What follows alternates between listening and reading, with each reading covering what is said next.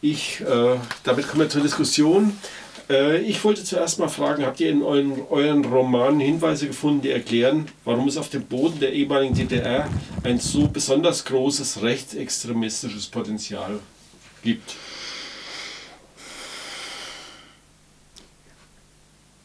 Dann fange ich jetzt einfach mal an.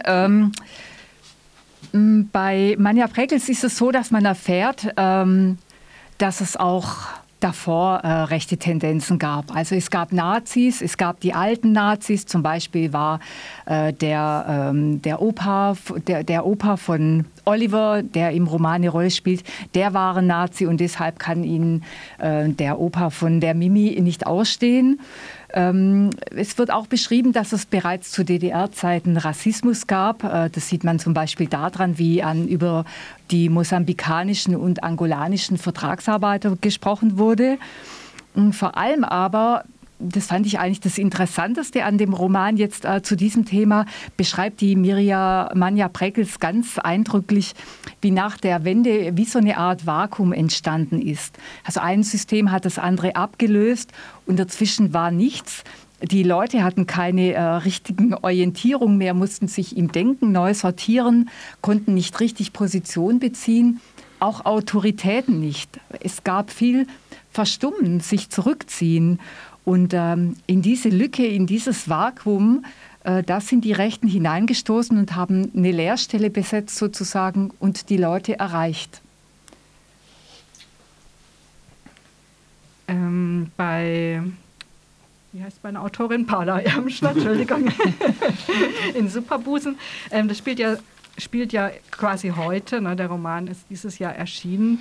Und ähm, es gibt nur so ganz einzelne Anhaltspunkte, die verstreut sind, die, die man so interpretieren könnte ähm, als Erklärung. Das eine ist, was ich ganz interessant fand, dass sie eben beschreibt, ihre Eltern, was für eine große äh, Zeitenwende diese Wende war und was für eine Stunde Null das für die Menschen war. Ja? Dass ihre Eltern immer sagen, ähm, das war vor der Wende und nach der Wende war es so und so. Und zwar entweder wahnsinnig viel schlechter oder wahnsinnig viel besser, aber auf jeden Fall total anders. Mhm.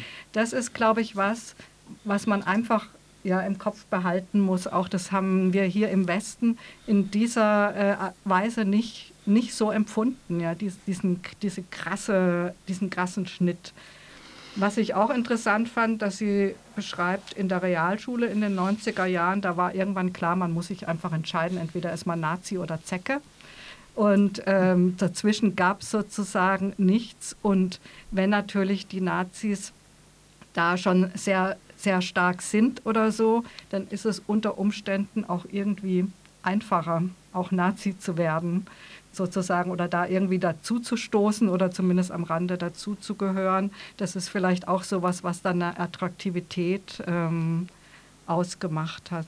Und was ich auch interessant fand, ist den gigantischen Opfermythos, den sie, sie kommt eigentlich aus Dresden, die Hauptfigur mhm. Gisela, den unglaublichen Opfermythos, den es auch schon in, in den 90er Jahren, sie ist ja in den 90er geboren quasi, ähm, gab, ähm, was die Bombardierungen von Dresden und Chemnitz äh, anging. Also sie musste für die Frauenkirche immer sammeln als Grundschulkind und sie hatte nachts Angst, weil sie gedacht haben, jetzt wird gleich bombardiert. Also dieser, dieser ähm, Bombardierung und das Opfergefühl war sehr, sehr, sehr, sehr präsent. Das fand ich vielleicht auch nochmal als Hinweis mhm. interessant. Rosemarie, wie war ja. das? Also, wie äh, das Frau Wenzel Frau, äh, Frau Wenzel ist, äh, deren Protagonistin ist äh, ja eben schwarz und ähm, die DDR kommt eigentlich nur in so Erinnerungsfetzen äh, vor, äh, also so kleine Bilder, die äh, das Leben ihrer Großmutter und ihrer Mutter beschreibt. Und die Mutter ist ja eine ausgemachte äh, Außenseiterin als Punkerin in der DDR. Hatte sie von, äh, kein leichtes Leben, bis, bis sie 12, äh, 13 war, hatte sie eine Bilderbuchlaufbahn mit ähm, von ihrer Mutter auferlegt, eben die SED treu war, war ein ganz braves Kind und dann ist er irgendwann mal wohl äh, ausgeflippt und hat dann eben, ist dann auch wohl abgehauen. Und das, was man jetzt so ähm, mitkriegt von der DDR, das ist jetzt eher marginal, außer dass sich eben diese Mutter ganz ähm, eingesperrt gefühlt hat, ständig. Und dann hat sie auch noch äh, eine Liebschaft mit dem Angolaner und da wird schon sehr deutlich, dass äh, die äh, Schwarzen äh, eben auch sehr ausgegrenzt waren und dann eben auch die, äh, die Kinder die waren dann entsprechend ausgegrenzt und die Mutter, die hält es dann auch irgendwann nicht mehr aus. Also es ist ähm, ja, es kommt jetzt nicht so explizit vor, auch das, dass, es, dass da jetzt irgendwelche ja, Grundlagen gelegt werden für ähm, diese Neonazis. Mhm. Ihr habt ja in allen drei Romanen Protagonistinnen, die äh, zum Teil recht heftige Bedrohungsszenarien erleben. Was äh, könnt ihr noch mal kurz sagen, was, was denen passiert ist und vor allem auch, was, was besonders interessant ist, wie, ge wie gehen sie damit um? Sie, ah, okay. Ähm, was für mich sehr eindrücklich war, ähm, diese Havelstadt die wird, äh, die wird einfach, die wird ein Nazi-Raum. Also diese Stadt wird wohl richtig von den Nazis, die, die Nazis haben diese Stadt in der Hand.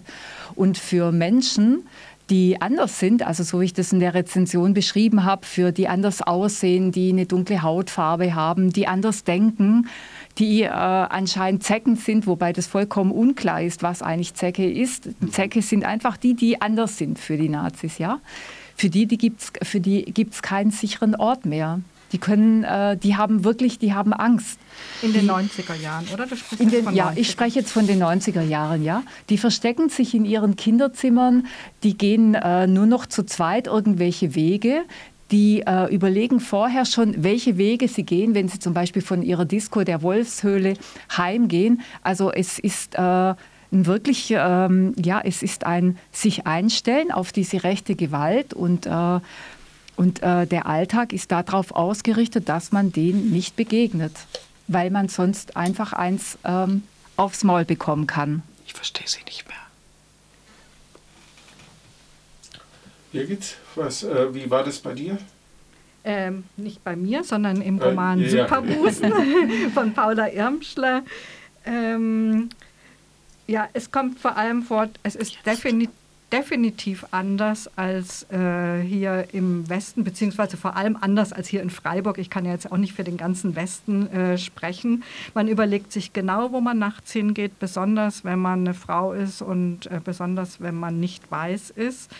Ähm, aber ja, da, da sind ja die, äh, glaube ich, äh, sie hat eine Gruppe, ne? Sie ist äh, schon die auch zusammenhalten und, und sich sind organisiert praktisch. Sind organisiert, genau, aber sind natürlich trotzdem ab und zu alleine unterwegs, klar. Aber es ist jetzt, ähm, und es wird ganz klar, schwarze Menschen haben es viel, viel schwerer ja, und können viel, viel weniger ähm, dem ausweichen. Aber ähm, es passiert in dem Buch Superbusen nichts Schlimmes. Ja? Also es wird, ähm, es wird eher so eine allgemeine, alle sind sich bewusst, man muss aufpassen, man darf da nicht hin, man darf dort nicht hin und so. Man diszipliniert sich so selbst, aber es sind jetzt keine schlimmen Bedrohungsszenarien in dem Buch.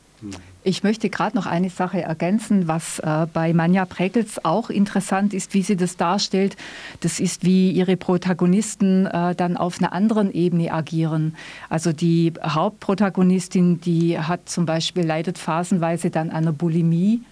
Die Leute, die gleiten ab in Depression. Die Saufen bis zum Exzess, neben Drogen. Also es gibt so verschiedene Fluchten. Die Mimi versucht auch irgendwann mal da, von da wegzugehen.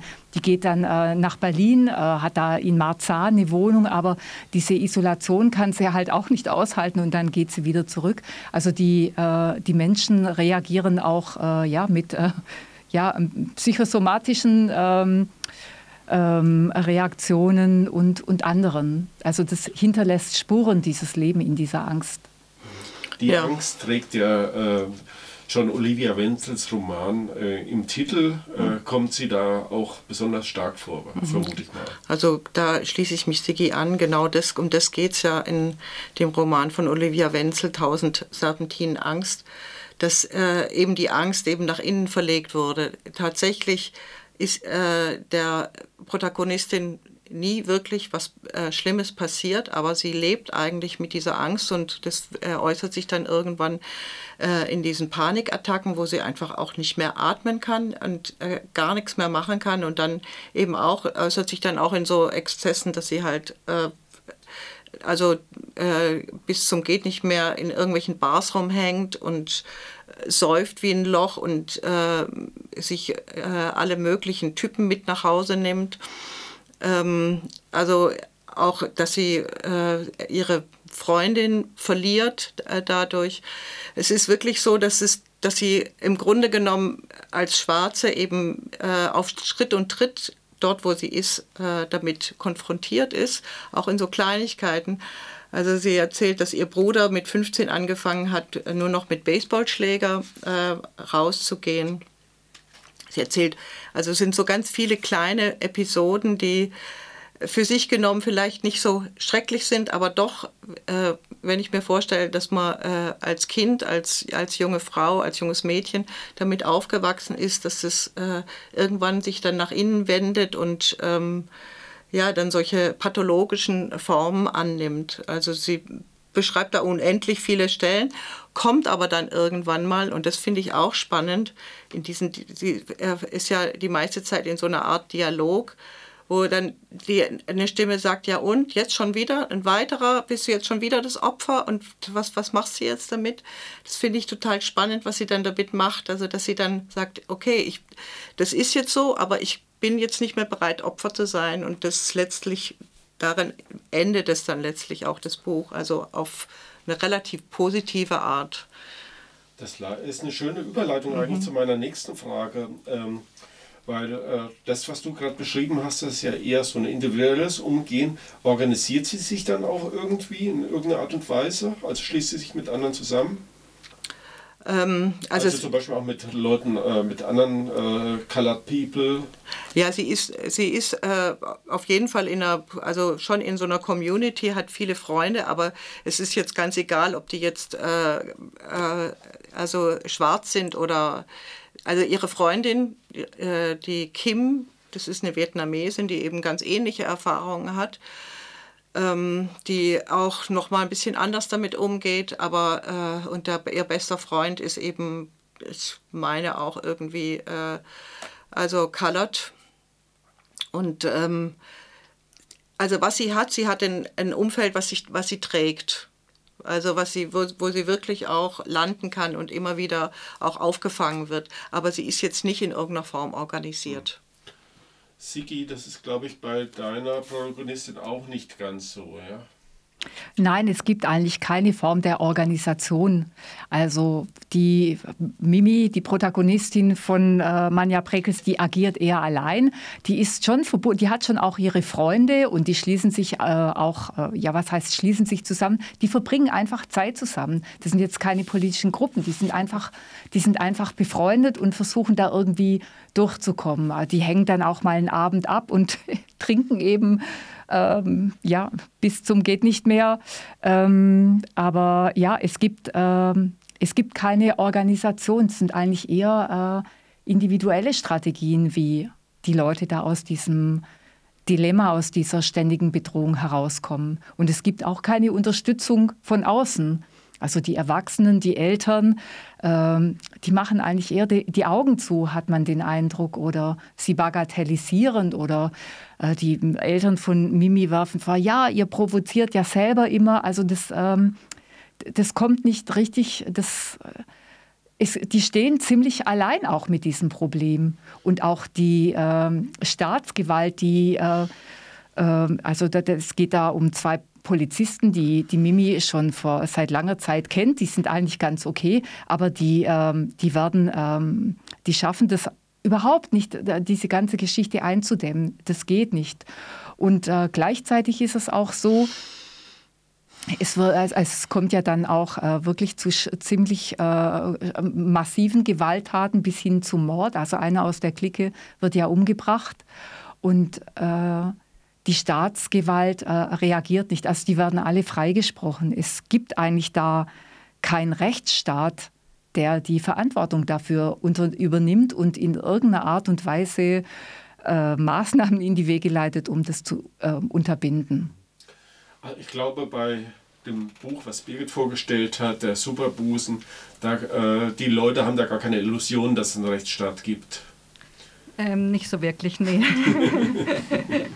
ähm, also das ist schon, ähm, ja, es ist einfach eine Antifa-Szene. Es gibt ja keine Organisation, die Antifa heißt, aber es ist einfach, die sind als Antifa organisiert und ähm, machen das, was man halt so tut. Man geht auf Demos, man sprüht, man äh, versucht irgendwie Nazis zu stören, wo man auch kann. Also was mich ganz besonders beeindruckt hat daran, ist, wie sehr ähm, das Bürgertum äh, und die bürgerliche Allianz mit den Rechten diesen Menschen in den Rücken fällt. Ja. Das fand ich nochmal ganz besonders krass. Ja. Also wenn dann dieser riesige, wenn diese Hetzjagden in Chemnitz äh, sind und dann später bei dem ähm, Konzert, wo Feine Sahne Fischfilet auftritt, äh, AKK sagt, ähm, die Beleidigung von Polizei und Staat ist genauso schlimm wie, äh, wie die Nazis. Und so, das sind ähm, das sind Sachen, die, da können wir uns hier, äh, regen wir uns dann mal kurz auf, ja. Aber das ist dort, ist es wirklich ein Schlag in den Rücken, mhm. ein, ein, herber Schlag in den Rücken. Ja. Und ich fand es interessant mit diesem ähm, Demo-Burnouts. Man muss dauernd zu irgendwelchen Pegida-Demos hin und her, ja, und, die, und diese Diffamierung der Antifa, die wir ja jetzt auch ganz stark mitkriegen, ja, die fällt halt ähm, diesen Leuten wirklich extrem in den Rücken. Deswegen finde ich, das ist auch der große Verdienst ähm, von diesem Roman, dass man mal äh, diese Antifa, die sich tatsächlich auch schwarz anzieht und auf die Demos geht, einfach ähm, sieht, was für normale, junge, engagierte und äh, Menschen das letztendlich äh, sind oder zumindest darunter sind. Mhm. Ja, so langsam müssen wir eigentlich schon fast zum Ende kommen. Aber ähm, vielleicht noch ganz, ganz kurze Bemerkung zum Stil der jeweiligen, also jeweils ein Satz vielleicht zum Stil. Da fange ich, fang ich vielleicht mal an, ja. weil mein äh, Roman ist wirklich, ein, der, der bricht eigentlich alles. Das ist, ich fand es absolut faszinierend, dass, das, dass der keinerlei lineare äh, Erzählen äh, da ist, dass keine Chronologie eingehalten wird, dass mitten im Satz du auf einmal als Leserin in der Vergangenheit dich befindest und dann wieder irgendwo anders, in einem anderen Ort. Und dass du trotzdem, die, also das ist trotzdem, du kannst dem Ganzen folgen. Das ist, ähm, also das zieht dich so richtig in den Bann. Also ich fand das total spannend. Sie? Was mir an Manja Breckels Roman total gut gefallen hat, das war, dass die einfach eine grandiose Erzählerin ist. Die stellt einfach Situationen und Stimmung dar, so dass man auch wirklich, wie du äh, das gerade beschrieben hast, man wird reingezogen in die Situationen und äh, es hat kein Bewert, nichts Bewertendes, eigentlich auch nichts Analysierendes, aber es wird durch das, dass man sich so gut in die Situation herein, hineinversetzen kann, wird vieles so klar. Das finde ich ganz klasse. Superbusen ist Popliteratur im allerbesten Sinne. Ich finde, es war überfällig, mal eine Popliteratur aus Antifa-Sicht äh, zu machen oder aus Fantifa-Sicht und ihr ist es einfach gelungen. Das äh, hört sich alles wirklich großartig an. Ich glaube, wir haben echt mal drei richtig gleich, gleich gute Bücher in dieser Sendung gehabt.